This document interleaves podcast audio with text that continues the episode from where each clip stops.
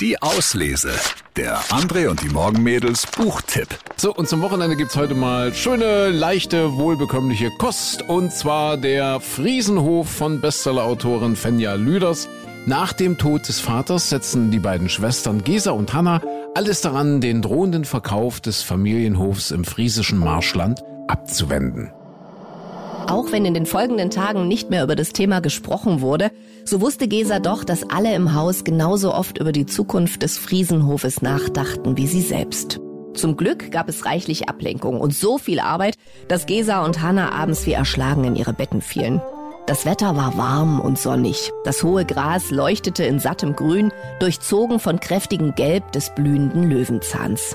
Die Kühe hatten sich ohne Schwierigkeiten auf die große Weide hinter dem Haus bringen lassen, wo sie eine Weile herumgesprungen waren wie Kälber, ehe sie gierig zu fressen anfingen.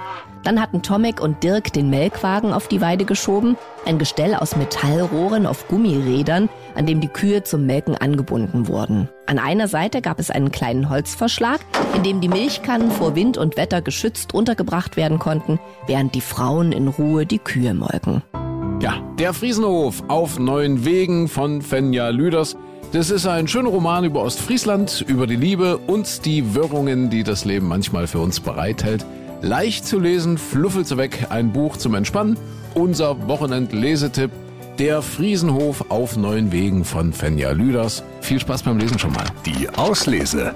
Den Podcast gern abonnieren. Überall, wo es Podcasts gibt.